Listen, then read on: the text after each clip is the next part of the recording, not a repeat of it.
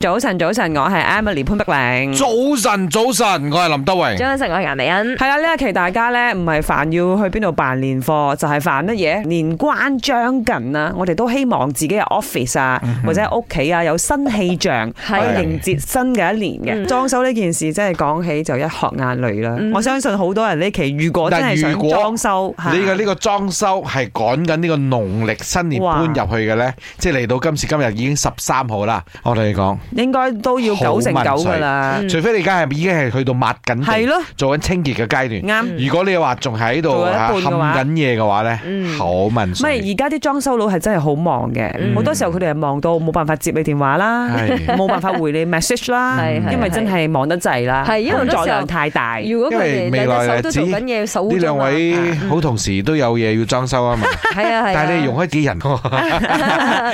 冇 你細佬都話俾你聽冇人啊。唔係因為真係太忙咗， 佢直頭同我講啊，即係阿哥佢啊，同我講話，你知唔知我啲 project 而家排到去五月啦？哇咁啊真係冇辦法 啦。講真，因為之前 MCO 咧嗯好好多嘢我哋都知道囤積咗一排，囤積咗一排，同埋嗰個時候都唔可以進行裝修工作啊嘛，咁點喎？嗯冇計咯。你等嗰張咯凳我仲放喺呢 個，放喺呢 Showroom 個啊冇啦冇啦，盡 showroom 搞嗰度盡搞，係係啊係，咁但係都幾頭痛啊！唔知道大家喺裝修嘅時候有冇遇到啲咩誒頭痛嘅事咧？咁啊潘碧玲咧就遇到係誒啊有錢冇鑊㗎。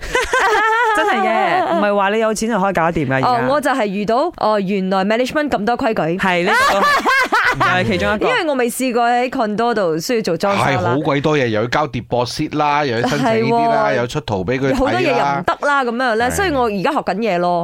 早晨啊，三位 DJ，早晨啊，Mike，我嘅屋企而家都啱啱好，差唔多裝修好啦。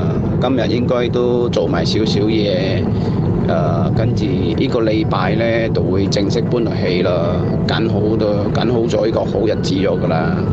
希望一切都順利啦，恭喜大家，恭喜發財，新年快樂！咪早晨，早晨，我要講嘢。我嘅屋企已經係第六個新年，但係裝修都未做好。本身係因為自己有屋住啦，唔急住入伙新屋啦。再嚟係相熟嘅裝修師傅又我哋冇吹氣啦，所以我嘅新屋都未做好。